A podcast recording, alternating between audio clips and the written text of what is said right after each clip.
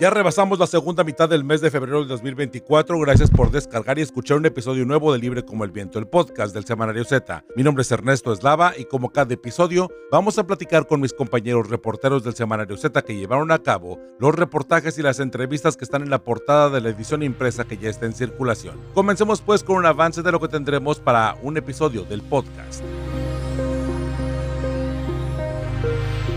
Mantente informado en el Semanario Z y súmate a nuestras redes sociales. En Facebook nos encuentras como Semanario Z, en Twitter como arroba Z en Instagram como arroba Z y en TikTok como Semanario Z. Visita ztijuana.com.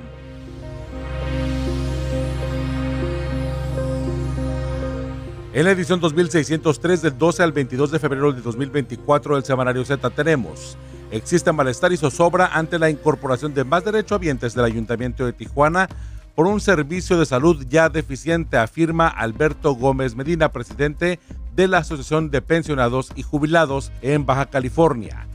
Cali, saturado sin especialistas ni medicina. Un trabajo de mi compañera Julieta Aragón. En otro tema dedicado al canto de narcocorridos, fue golpeado, privado de la libertad y asesinado por integrantes del mismo cártel al que ensalzaba en sus canciones. Cártel de Sinaloa en asesinato de Chuy Montana, de Investigaciones Z.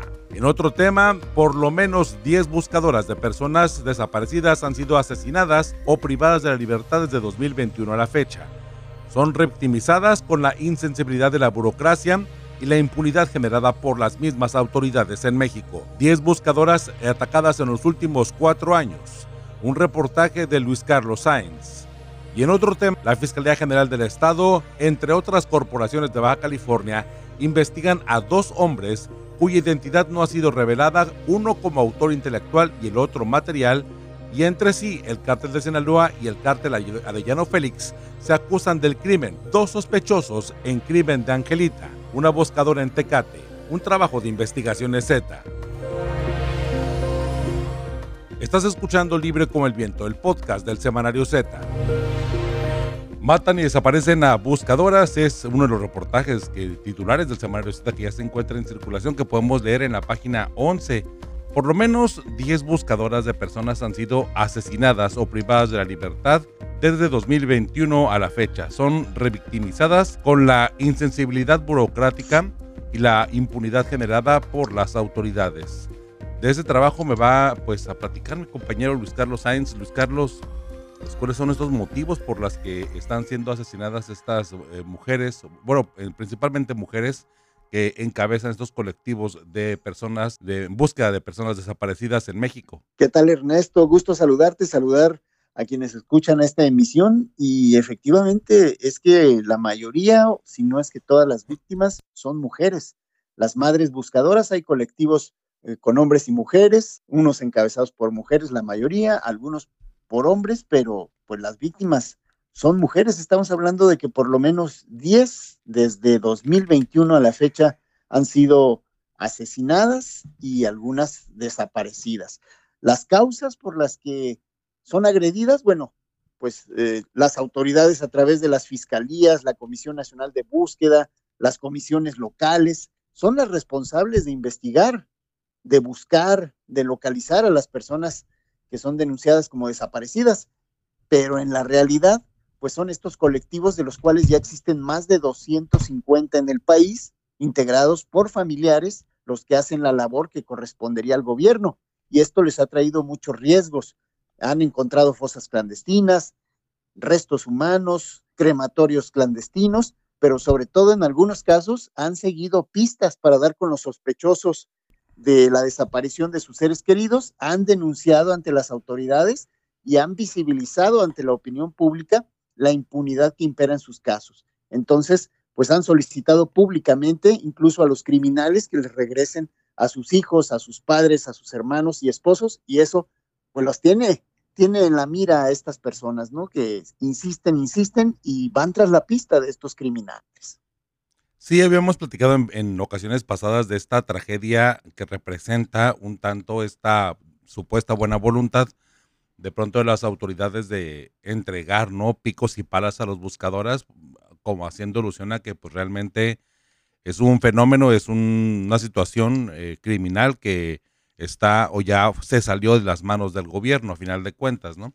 Este, y Luis Carlos, bueno, hablándonos un poco acerca de Guanajuato y Sonora, que son prácticamente los escenarios en donde se repiten estos atentados. Sí, recientemente, bueno, pues el caso más nuevo es desgraciadamente el registrado en Tecate, donde fue asesinada Angelita Almeraz León, de lo cual también pues tenemos más información en esta edición del semanario. Esta presidenta del colectivo Unión y Fuerza por nuestros desaparecidos, pues fue asesinada recientemente. Pero bien dices, en Sonora, en Sinaloa y en Guanajuato es donde se han registrado pues la mayoría de los casos.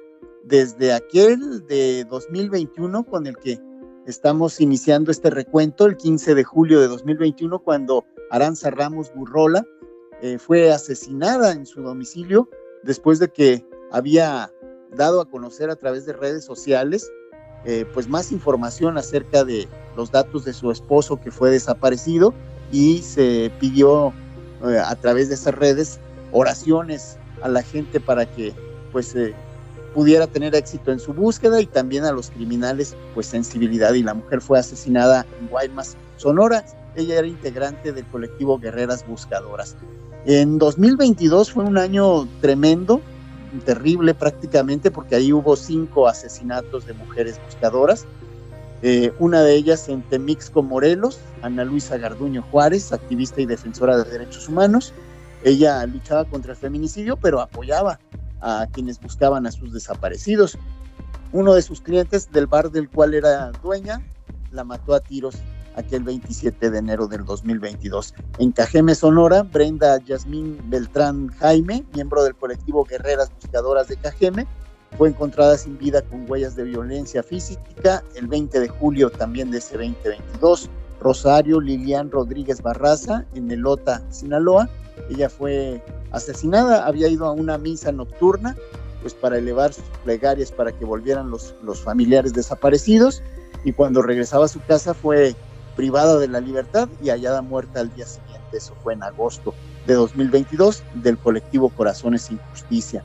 Blanca Esmeralda Gallardo, en Puebla, Puebla, integrante del colectivo Voz de los Desaparecidos de Puebla, fue atacada a tiros cuando esperaba el autobús de su trabajo el 4 de octubre de 2022 y ese año cerró con la muerte de María Carmela Vázquez, que era miembro del colectivo Personas Desaparecidas de Pénjamo en Abasolo, Guanajuato. Dos sujetos en moto llegaron a su casa y le dispararon con armas de fuego. Ya en 2023, Teresa Maguellal, ella en Celaya, Guanajuato, fue asesinada cuando circulaba en una bicicleta, le dispararon. Eh, ella pertenecía al colectivo Una promesa por cumplir. Y el 17 de julio de ese año, Catalina Vargas, miembro de Unidos de los Desaparecidos de León, ella fue desaparecida en su domicilio. Llegaron sujetos, se la llevaron y en León, Guanajuato ocurrieron estos hechos. Y pues los más recientes, el de Lorenza Cano, en Salamanca, Guanajuato también, el 15 de enero de este año, privada de la libertad, un grupo armado entró a su casa, mató a su esposo, a su hijo y bueno, pues de ella no se sabe nada hasta el momento. Y el caso último, el 8 de febrero, el de Angelita Almeras León, del colectivo Unión y Fuerza por nuestros desaparecidos en Tecate, Baja California. Un sujeto le disparó en su salón de belleza y huyó en un auto negro, del cual pues comentaremos más de este caso con nuestros compañeros de Semanario Z. Así es, sí, este, un caso bastante trágico y además, bueno, pues el hecho de que se incendió el automóvil, ¿no? En donde este, supuestamente habría emprendido la huida este agresor. En fin, dicen las autoridades que hay dos personas más o menos ahí identificadas, ¿no? De alguna manera eh, listos para poder este, actuar, pero bueno, pues el, el, hecho es que hasta la fecha no hay nadie detenido por este caso, el de Angelita, y bueno, pues los otros casos que, bueno, supongo yo que también tendrán diferentes grados de impunidad, ¿no? Que a final de cuentas, bueno, eso es lo que un poco más duele, ¿no? En el caso de, de, de una actividad de la búsqueda de personas desaparecidas que se supone que el gobierno debería estar pues atendiendo este caso, pero que lamentablemente pues simplemente no hay manos suficientes, ¿no?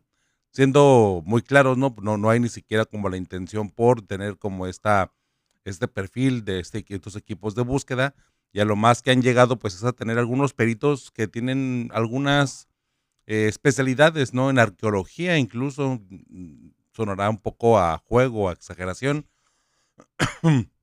pero lo cierto es, es que tienen este perfil de arqueología porque tienen que pues rastrear este pues huesos, cráneos y pues que al final de cuentas tener el cuidado para poderlos desenterrar de, de, las zonas pues más desérticas o más agrestes que existen en los poblados y en las en los estados que ya has mencionado donde pues están situados o donde se han registrado estos homicidios en contra de las buscadoras en su mayoría porque sí hay que pues acentuar que la mayoría son pues son mujeres, son mujeres las que están encabezando estos esfuerzos de encontrar a sus a sus seres queridos, a sus hijos, a sus esposos y que a final de cuentas, bueno, pues eso lo único que han pedido y lo han pedido desde hace ya muchos años, no es algo nuevo, pero ahorita con lo que ha acontecido con Angelita en Tecate, eh, volvieron a levantar la voz, a decir que ellos solamente están buscando la tranquilidad y la paz de saber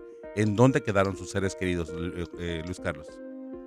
Efectivamente, y pues ese abandono de las autoridades ha hecho que crezcan este número de grupos, porque te decía, ya son más de 250 los identificados en el país, y estamos hablando de mujeres y algunos hombres que han tenido que abandonar su trabajo o trabajar de una manera diferente, cambiar de trabajos donde puedan esperar a que ellos salgan a hacer las búsquedas, han tenido que exponerse ante estas inclemencias del tiempo y bueno, capacitarse en cosas que jamás pensaron como criminalística, antropología, medicina forense, enterramientos humanos. Recientemente veíamos al colectivo Luz de Esperanza en la Barranca capacitándose en prácticas a rapel por bomberos que les estaban capacitando, eh, cursos que pues la verdad ni conocíamos, ¿no? De la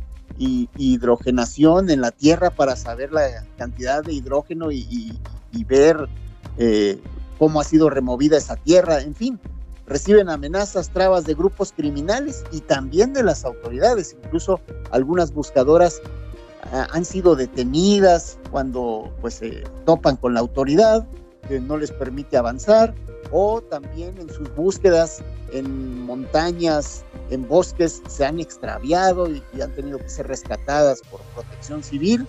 En fin, pues las autoridades siempre entran en confrontación con ellas, no hacen, pero tampoco dejan hacer. Aseguran que las buscadoras manipulan segmentos anatómicos sin control, que violan la ley al no coordinarse con personal de las fiscalías y servicios periciales. Y bueno, pues incluso hay problemas a veces entre los mismos colectivos, ¿no? Que decía Ceci Flores, de este colectivo de Madres Buscadoras de Sonora, que algunos colectivos se han confrontado atribuyéndose territorios como si fuesen cárteles luchando por plazas. Entonces, esto ya se está saliendo de control en todos los sentidos y desafortunadamente la gente sigue desapareciendo y los desaparecidos no aparecen, solo son rasurados de estos padrones eh, o censos que tiene la autoridad. Sí, lamentablemente eso también ha ocurrido por acá en Baja California con los colectivos, un tanto. Y me parece que es trágico por dos sentidos. El principal, bueno, pues el hecho de que este, esto pasa de pronto cuando las familias pues están hablando desde el dolor, ¿no? Y desde la desesperación, que creo que eso los está un poco consumiendo. Y por otra parte, pues es esta falta de acompañamiento del gobierno que un tanto pues no sé qué tanto convenga o no que se peleen los colectivos, pero pues a final de cuentas, pues esto va en perjuicio, pues en general de la sociedad, ¿no? Independientemente del gobierno que esté al frente y el partido que esté enfrente, no estamos hablando de política, estamos hablando pues de una causa social y que a final de cuentas, bueno, pues el Estado mexicano en general nunca ha tenido esta preocupación eh, como uno de sus principales objetivos y por ende, pues obviamente tampoco no han destinado los recursos. Eh, insisto con esta fotografía, ¿no? O esas fotografías, porque ni siquiera es solamente de Baja California, en otras partes de la República, y lo hemos comentado aquí, Luis Carlos, el hecho de que los gobernantes o los diputados crean que entregándoles paras y picos a los colectivos es eh, una ayuda, pues si bien es cierto, sí es una ayuda, pero también es una declaratoria de, pues no sé, de que no pudieron, de que no de que no lo van a hacer, de que pues a final de cuentas no cumplirán con su objetivo de que el gobierno tiene que salvaguardar nuestra integridad y nuestra seguridad, ¿no? Entonces siento que es como también declarar un cierto fracaso del Estado mexicano en general, ¿no? Sin hablar de partidos, sin hablar de perfiles, sin hablar de partidos políticos o de gobiernos, ¿no? El hecho es de que cada vez que acontece eso, pues a lo mejor sí lo hagan, pero que no lo presuman, pues, ¿no? O sea, creo que es muy lamentable el hecho ya cuando llega al punto de presumirse que se está entregando una cubeta, una pala y un pico, ¿no? Sí, cubrebocas y demás. Y lo más increíble, Ernesto, también es que ah, para realizar este reportaje, pues decidimos preguntarles a algunas de las eh, personas involucradas en estos grupos pues de cuántas personas sabían ellas o ellos que habían sido asesinadas o desaparecidas eh, como buscadores. Y la respuesta fue increíble, que ellos no tienen eh, ese dato, o sea, no saben eh, cuántas personas han sido asesinadas o desaparecidas en la búsqueda. Ceci Flores, de este colectivo de madres buscadoras, dijo, pues no tenemos ese dato porque lamentablemente eh, no se reportan muchos casos. Don Héctor Flores del colectivo Luz de Esperanza tampoco conoce la cantidad de personas buscadoras que son revictimizadas a través de su muerte o de su propia desaparición. Él nos dijo, no tengo el recuento, pero no son contados los casos, son bastantes. Pareciera como si fuera el primer año que pasa esto, pero cada año es lo mismo, pero no saben o no tienen la idea de cuántas personas habían desaparecido, por eso creo que era importante presentar estos datos en Semanario Z. Pues muchas gracias y sí, también este listado de, los incidentes que se han registrado es bastante impactante porque ya pues aquí están muy bien establecidos tanto el lugar, la situación, cómo ocurrieron los hechos, dónde y la fecha y la verdad este digo es un listado que impacta porque pues a final de cuentas yo quiero reiterar son madres que están buscando a sus seres queridos o son madres que están, eh, principalmente mujeres, que son personas que están buscando pues a, alguien que de alguna forma, de manera pues imprevista, ¿no? Ya no regresó a su hogar y que pues no se sabe exactamente dónde está y lo único que ellas quieren, insisto, es saber en dónde se encuentran para poder en familia descansar en paz. Pues Luis Carlos, muchísimas gracias por este gran avance y la verdad qué lamentable que estemos hablando de esto porque creo que de todos los temas de inseguridad, al menos los que a mí un poco más me pueden poner incluso hasta nervioso, por más que nada por el tema delicado como lo es, es el de las madres buscadoras, porque la verdad no me imagino cómo podría ser ese dolor. Así es, Ernesto, y pues a la autoridad, ¿no? Que haga lo que tiene que hacer, porque eso es lo que está motivando que se den estos casos, ¿no? Que haya gente buscando en las calles y aparte que les estén agrediendo sin ninguna protección por parte del Estado. Así es. Muchísimas gracias, Luis Carlos, tus redes sociales para mantenernos en comunicación. En ex Twitter estoy como arroba San Luis Carlos a sus órdenes. Perfecto, Luis Carlos, muchísimas gracias y nos, nos escuchamos pronto. Un fuerte abrazo.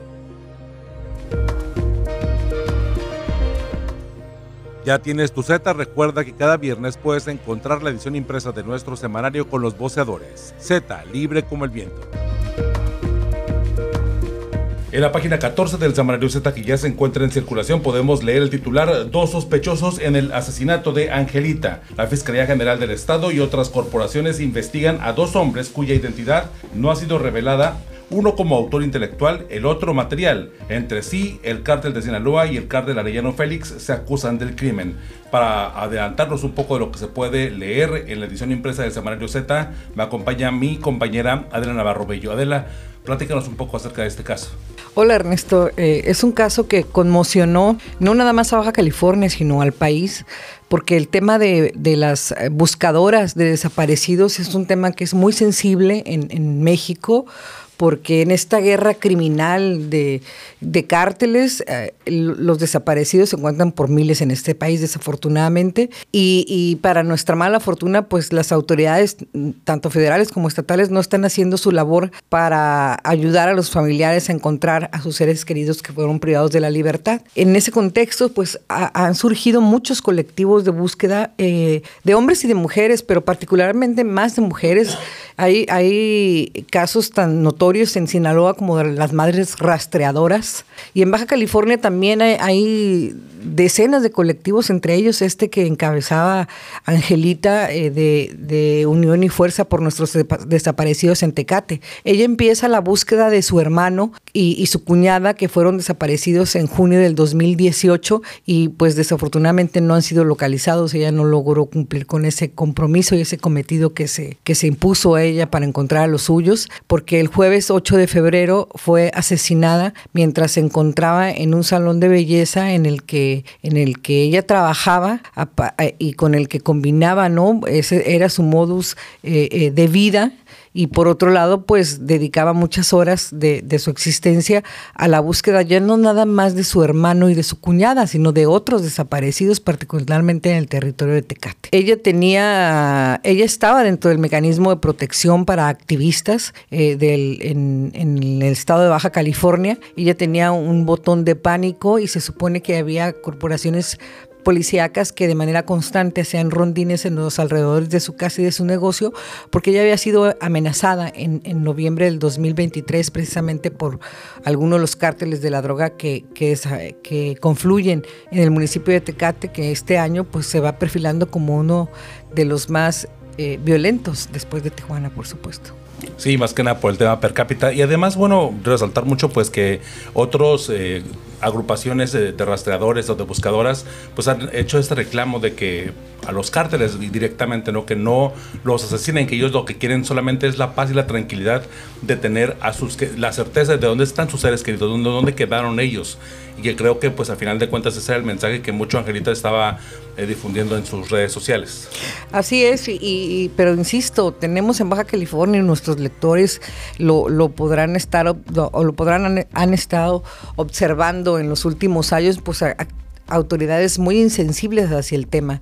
Eh, trece días antes de que la asesinaran, Angelita había hecho un en vivo desde las inmediaciones de, entre Tecate y Tijuana, donde había descubierto el, cadáver de un hombre. Este cadáver de este hombre ya había sido denunciado de manera anónima a las autoridades, pero en ningún momento acudieron para procesar la escena del crimen, para llevarse los restos, hasta que ella fue al lugar y todavía estaban ahí el, cuerpo de este masculino y ella hace un en vivo para hacer esa denuncia pública a las autoridades de que cumplieran con su labor y que ya que no los buscan, por lo menos que procesen las escenas y, los levanten para que sus familiares los encuentren y pues les den el destino que, de acuerdo a sus creencias o, prácticas pues les tengan que dar para tener paz, ¿no? Por, que es lo que piden los buscadores de, desaparecidos. Perfecto, pues, eh, pues más información aquí lo pueden encontrar en la página 14 de este trágico eh, episodio. Eh, sí, es, es, muy interesante porque es un caso, por ejemplo, donde el presidente de la República miente. El, un día después del asesinato de Angelita, el presidente en su mañanera, como suele hacerlo cuando hay homicidios como este, que son de alto impacto en el país, y, suele irse de nueva cuenta contra la víctima, ¿no? Ya lo hizo con los jóvenes en, Guanajuato, por ejemplo, cuando dice que los asesinaron por porque andaban comprando droga, por consumo de droga, y, después de las autopsias de los cinco jóvenes nos dicen que, ni siquiera consumían droga, ¿no? Que estaban, sus organismos estaban limpios de estupefacientes. Y en el caso de Angelita, él dijo que que ya tenían identificado al asesino y que no tenían nada que ver con su labor como buscadora. Es una mentira. Él, lo dijo esto el viernes 9 de febrero. Hasta el día de ayer, cuando estamos investigando en el semanario para presentar la información que hoy tienen nuestros lectores en, el ejemplar en sus manos, eh, no había eh, una, una definición. Tenían a dos personas, tienen, se supone, a dos personas no detenidas, sino ubicadas como sospechosos, de los cuales por, por, cuestiones lógicas de la investigación no quisieron revelar sus nombres ni, ni, sus, ni su, relación, su relación con, el crimen o con los cartes de la droga. Porque aquí hay que agregarle otro tema tan, tan difícil como es una guerra entre cárteles en Tecate, particularmente del cártel eh, de Sinaloa con el cártel de los Arellano Félix. Entonces, días después del, crimen, eh, supuestos miembros del cártel Arellano Félix eh, cuelgan una manta donde dicen que, quienes asesinaron al activista y han asesinado a otras personas en el pueblo mágico del estado fueron miembros del cártel de Sinaloa y miembros, supuestos miembros del cártel de Sinaloa responden a, responden a través de redes sociales diciendo que fueron gente del cártel de los Arellano Félix. En medio de todo este caos y de estas acusaciones de manera extraoficial, la Fiscalía General del Estado está haciendo ahora sí su trabajo para por lo menos eh, apoyar a Angelita lo que no hizo en vida y llevar su caso ante la justicia. Pues vaya la situación. Y sí, pues el, hecho del de golpeteo entre, entre los cárteles y bueno, la forma en la que se trata de, desviar la, información ¿no? de las investigaciones. Pues Pedro, muchísimas gracias por este avance de este, este trabajo periodístico que se encuentra en la página 14 del Samario Z, dos sospechosos en el asesinato de Angelita. ¿Tus redes sociales, Adela, para mantenernos en comunicación? Ah, claro que sí, en Facebook me pueden encontrar con mi nombre completo, Adela Navarro Bello, en, en, X como Adela Navarro y en Instagram como Anbello. Perfecto, muchísimas gracias, Adela. Saludos a todos. Recibe todas las noticias por WhatsApp en tu celular. Entra a ztijuana.com y en la portada de nuestro sitio encontrarás el enlace para suscribirte al canal por WhatsApp del Semanario Z. Llévanos en tu celular. Cártel de Sinaloa ejecutó a Chuy Montana, dedicado al canto de narcocorridos, fue golpeado, privado de la libertad y asesinado por integrantes del mismo cártel al que ensalzaba en sus canciones. Es parte de este trabajo periodístico que podemos leer en la página 23 del Samario Z que ya se encuentra en circulación. Y para hablarnos más de este tema, me acompaña mi compañera Rosario Mozo. Rosario, bueno, ¿de qué hablar de ese trabajo periodístico? Hola Ernesto, un saludo a nuestros oyentes. Mira, este trabajo aborda el homicidios que se cometieron a finales de la semana pasada, el 7 y el 8 de febrero, pero la investigación tardó en avanzar porque algunas personas se negaron a cooperar. De hecho, la fiscalía aún está rastreando testigos que están en posesión de información importante, pero evidentemente tienen miedo de cooperar y es probable que no lo hagan. También eh, es algo que está contemplando la autoridad. Como lo, menciona, como lo mencionaste, se trata del asesinato del joven cantante de narcocorridos Jesús Norberto, Norberto Cárdenas Velázquez, conocido como Chuy Montana, quien pedía dinero entre los carros por cantar narcocorridos en la garita de San Isidro, lugar donde fue encontrado por el vocalista de Fuerza Régida, José Ortiz Paz, en marzo del año pasado, cambiándole la vida en los últimos 10 meses. De acuerdo a las indagatorias, Chuy Montana fue invitado a cantar a una fiesta la noche del martes 6 de febrero en el Motel Dubai, que fue inaugurado recientemente a la entrada de Rosarito. Es un motel de esos lugares donde hay luces neón,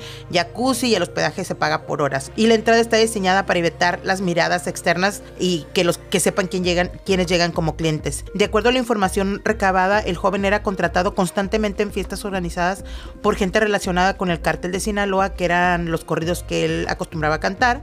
Y este 6 de febrero no fue la excepción contrataron dos habitaciones conectadas en el motel y hubo mucha gente, según los videos que grabaron algunos de los asistentes al festejo.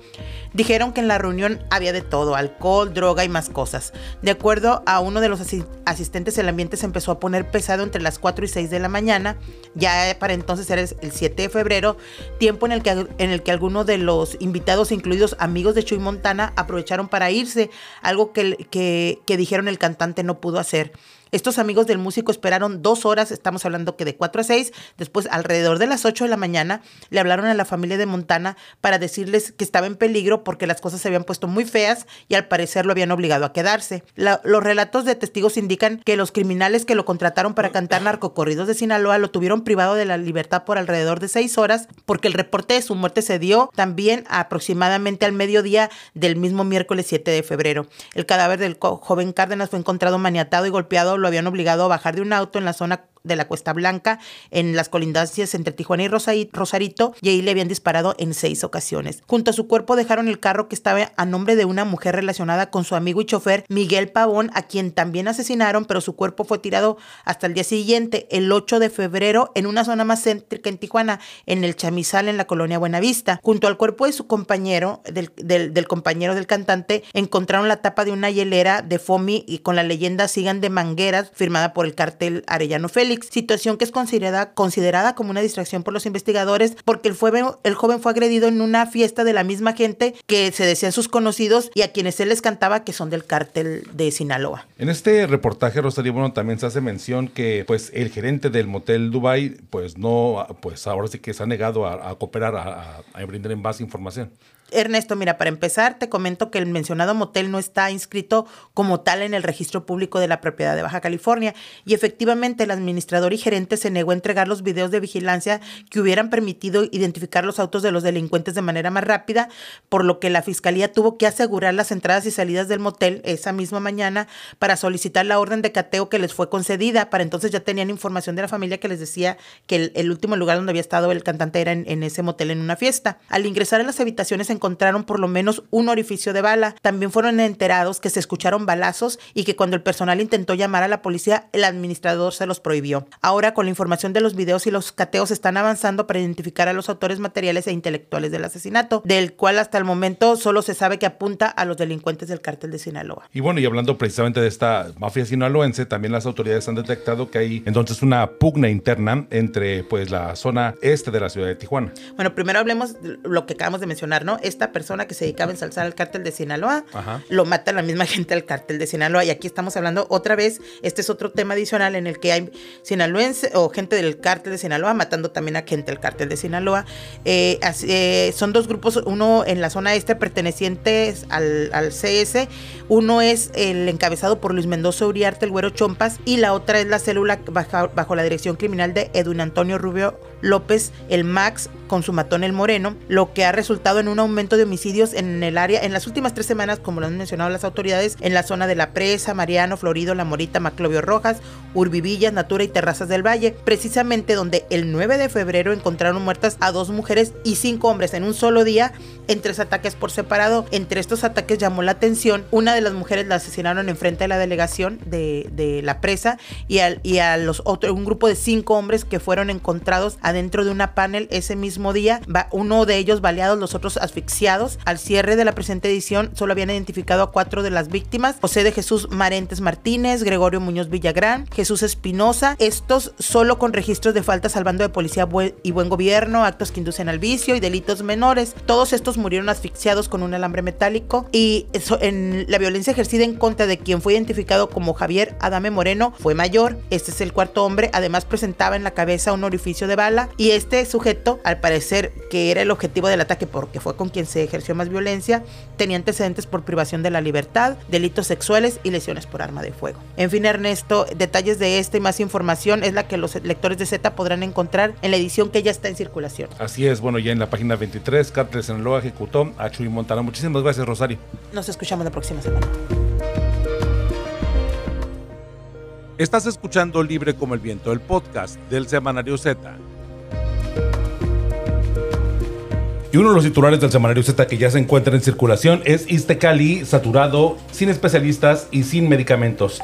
Bueno, prácticamente un tema que ya de alguna forma ya hemos venido trabajando en el semanario Z, pero bueno, ya estamos en una, en una situación que nos va a platicar mi compañera Julieta Aragón. Julieta, bueno, platícanos en qué punto de esta historia, de esta tragedia, eh, nos encontramos en el tema del servicio de salud para los trabajadores del Estado. Hola Ernesto, gusto en saludarte a ti y al auditorio. Pues sí, eh, como bien dices, ya hemos platicado muchas veces del Istecali, sobre todo tenemos referencias de su situación precaria o su crisis financiera Básicamente em, por las pensiones, pero ahora este trabajo se enfoca más a la atención médica que está brindando a la burocracia, tanto del Estado como de los municipios y em, tanto a pensionados como a personal activo. Pues mira, em, llevar a cabo una cirugía en el Hospital del Mirador en Tijuana puede llevar más de un año para las personas que acuden. ¿Por qué? Porque hay carencia de especialistas, hay máquinas y quirófanos descompuestos,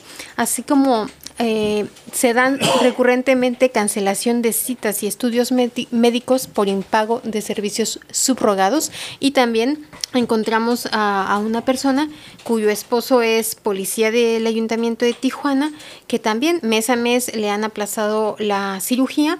Ya le iban a hacer la cirugía para marzo pero resulta que em, en una cita previa le dicen que no lo pueden no le pueden dar la atención porque el ayuntamiento no ha pagado. Entonces, eh, ¿qué encontramos? Eh, hicimos un recorrido, platicamos con la señora Ana Rosa Baladés, quien eh, lleva casi dos años desde que empezó a tener problemas en la tiroides para lograr que le den pues una cirugía. Ella nos contó que Tan solo en 2024 le han reprogramado en tres ocasiones esta cirugía para quitarle un nodo, un nódulo, perdón, y mm, nos comentaba que primero se la dieron para el 9 de enero, luego para el 15 y ahorita ya se la pospusieron para el 8 de agosto porque dos de los tres quirófanos eh, pues no están funcionando. También platicamos eh, con el señor perdón, con un maestro jubilado que viene, bueno, e-, él viene de Tecate porque hay que decir también que el hospital de segundo nivel, el Mirador en Playas de Tijuana, es el hospital pues que atiende a la derechohabiencia de Tijuana, Rosarito y de Tecate. Entonces él nos comentaba que bueno, él requiere estudios de neurología y si bien eh, se están subrogando, pues a veces le ha tocado que le dan, no sé, un, estudio para una fecha, lo ponen en lista de espera y cuando ya se lo van a hacer, pues resulta que se canceló la autorización por falta de, pago o de, o de recursos, ¿no?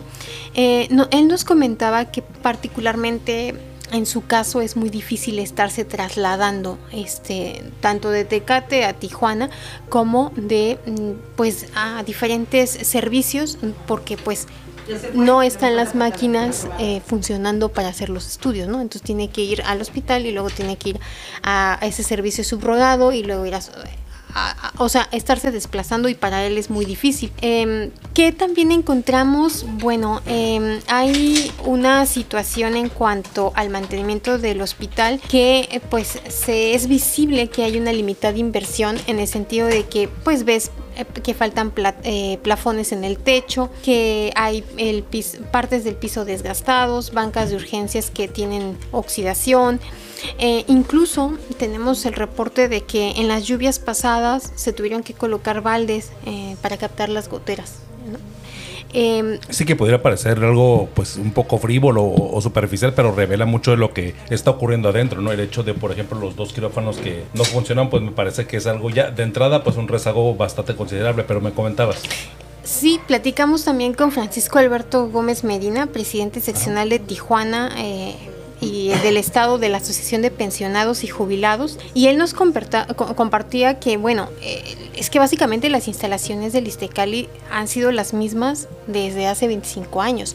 Y él nos señalaba que hay una pues zozobra y un malestar porque como tú recordarás, hace una semana se anunció que el, bueno, que el gobierno de Tijuana iba a quitar sus servicios municipales y una cantidad de trabajadores, alrededor de 2.000, iba a ser ya nuevos derechohabientes del Istecali. Y entonces él cuestiona cómo es posible que con la misma infraestructura se sumen más derechohabientes. Eh, señala también que, bueno, eh, esta saturación ya se vive porque hay especialistas que tienen sobrecarga de trabajo, eso redunda en los tiempos de atención y también eh, pues no se ve que, o, él cuestiona el hecho de que el dinero que capte el Istecali por estos nuevos derechohabientes si se va a ir a la licuadora y no se va a ver reflejado justamente en mejoras en la atención aquí en Tijuana. Sí, directamente, ¿no?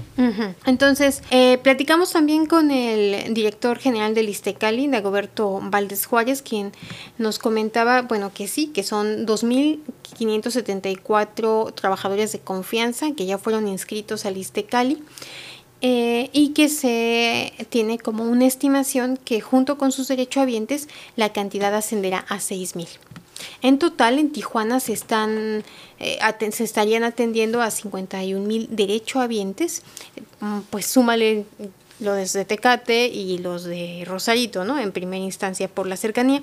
Y también em, nos anticipaba que para tratar de, de, dar un servicio para la población de Tecate se va a reconvertir la clínica de Tecate a hospital. Se le van a poner 12 camas. Déjame decirte que en el hospital de El Mirador hay 55 camas. Y repito, el número de derechohabientes son 51 mil tan solo en Tijuana. Este, y bueno, van a hacer eso también con el sorteo que este 14, 14 de febrero se llevó a cabo, bueno, ese dinero recaudado va a servir para construir dos, dos centros geriátricos o en la clínica de Matamoros en Tijuana y otra en Mexicali. Así las cosas. Que, que a final de cuentas el tema de lo geriátrico me llama mucho la atención porque también en números pasados aquí en ztijuana.com pueden, pueden observar precisamente una, una nota que hicimos referente a el comportamiento de los pacientes, por ejemplo, en el IMSS, ¿no? Eh, durante los últimos 10 años y las estadísticas se han modificado, ahí se ve muy claramente, ahorita no lo tengo a la mano, pero, pero recuerdo mucho que eh, más o menos la disminución de menores de edad, derechohabientes, ¿no? es decir, hijos de algún trabajador, este, pudiera ser más o menos en 80% la reducción de menores de edad, pero había, aumentado más del 60% en atención geriátrica, entonces, o sea, es decir, adultos mayores, y esto de alguna forma implica una, un reenfoque, por así llamarlo, de eh, a dónde tiene que estar especializada el tema de la medicina y las necesidades que tiene la población actualmente, ¿no? en Baja California al menos. Sí, em, hay que también señalar que la atención geriátrica es mucho más costosa que para las personas en edades este, de infancia, ¿no? Sí, claro. Pues, pues muchísimas gracias, Julieta, porque este es pues un, un buen avance, un problema que a final de cuentas eh, no, no, eh, está focalizado en Baja California porque pues Cali es eh, de, Baja California, pero seguramente eso se replicará en otras partes del, país y que es muy bueno que le echen un ojo para ver pues de alguna forma las similitudes que hay en torno, bueno, pues a la administración de salud en, pues en cada una de las entidades y aquí, bueno, pues una un capítulo más ¿no? de esta historia donde hemos visto precisamente lo que ya planteabas, ¿no? el tema de la crisis económica y los déficits que ha tenido que enfrentar las administraciones del Istecali durante ya prácticamente pues varios años. ¿no? Vale, Julieta, tus redes sociales para mantenernos en comunicación para poder seguir hablando de ese tema. Mi correo electrónico es julie.ara.dom.gmail.com y mi Twitter es arroba la maga de Alavi. Muchas gracias, Julieta. Muchas gracias por acompañarme en este episodio. Ya sabes, cada viernes por la tarde puedes descargar un episodio nuevo referente a la edición impresa del Semanario Z. Les quiero recomendar un reportaje que me tocó a mí trabajar durante pues prácticamente las últimas semanas, pero que además es seguimiento de un trabajo que ya habíamos hecho hace un año que tiene que ver con las agencias de ecoturismo digitales mucho cuidado donde, donde colocamos nuestro dinero, cómo contratamos a las agencias. Es muy importante, un poco como spoiler, recomendarles que toda agencia, todo servicio, al menos de turismo que vayamos a, contratar, pues que tengan oficinas pues físicas o donde poder hacer valer nuestras garantías. Es muy, muy importante eso, o al menos que sean marcas o pues vaya, sí, franquicias de gran prestigio, porque si no, en verdad que suelen ocurrir pues tragedias que al momento de que hay incidentes que enfrentar, pues difícilmente se hacen valer las garantías. Así que mucho cuidado con esto.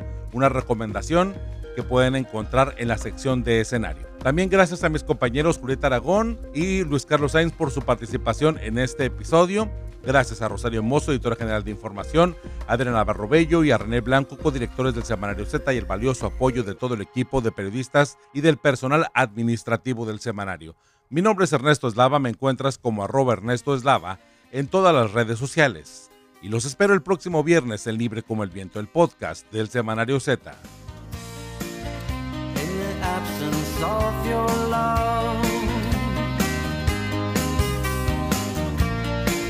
and in the absence of human touch, I had decided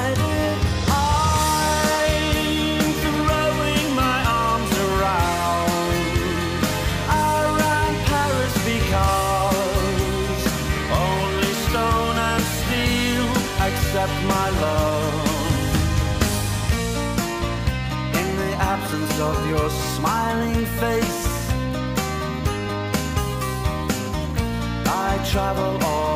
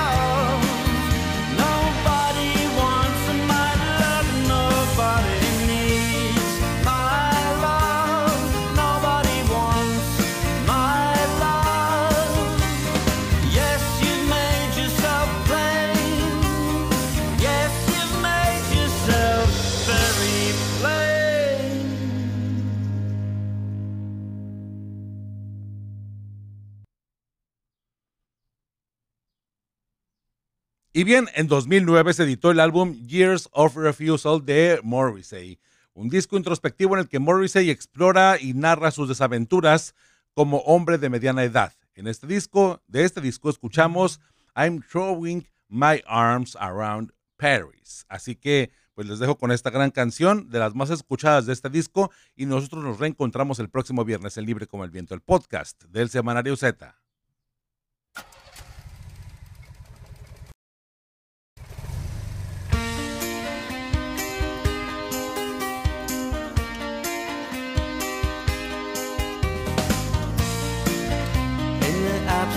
of your love. And in the absence of human touch